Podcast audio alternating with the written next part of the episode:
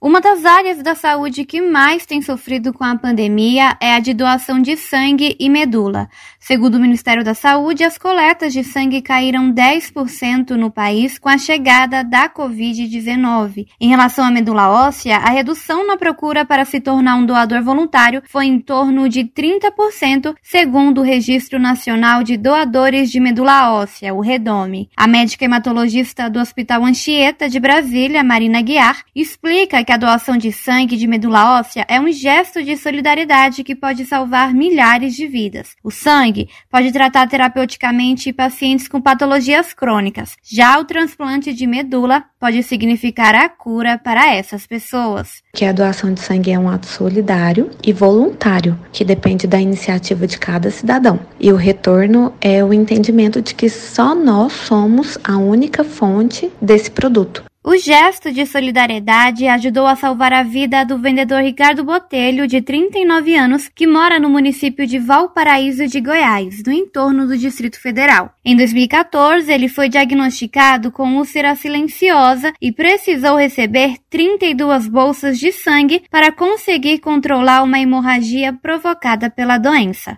Estava trabalhando, comecei a sentir uma tontura, essa tontura foi aumentando, me desmaiei. Quando eu acordei, eu estava na UTI do hospital com hemorragia digestiva por causa de uma úlcera silenciosa que até o momento não tinha, tinha tido nenhum tipo de sintomas. O aposentado Pedro Maurício mora no bairro Parque Laranjais, em Campo Grande, Mato Grosso do Sul. Ele é doador de sangue regular há 50 anos na rede Hemosul. Ao longo das últimas cinco décadas, ele fez mais de 200 doações e conseguiu ajudar mais de 800 pessoas. Neste ano, Pedro completou 70 anos, idade máxima para a doação de sangue, de acordo com o Ministério da Saúde, e se despede do Hemosul, mas continua incentivando outras pessoas a se tornarem doadores regulares. Não é só um médico que salva a vida de uma pessoa. Se um médico não tiver a colaboração de um doador para curar uma pessoa, ele não vai conseguir curar. Então, o que eu gostaria de dizer para as pessoas que ainda não fizeram uma doação, que têm condições de doar e não fizeram,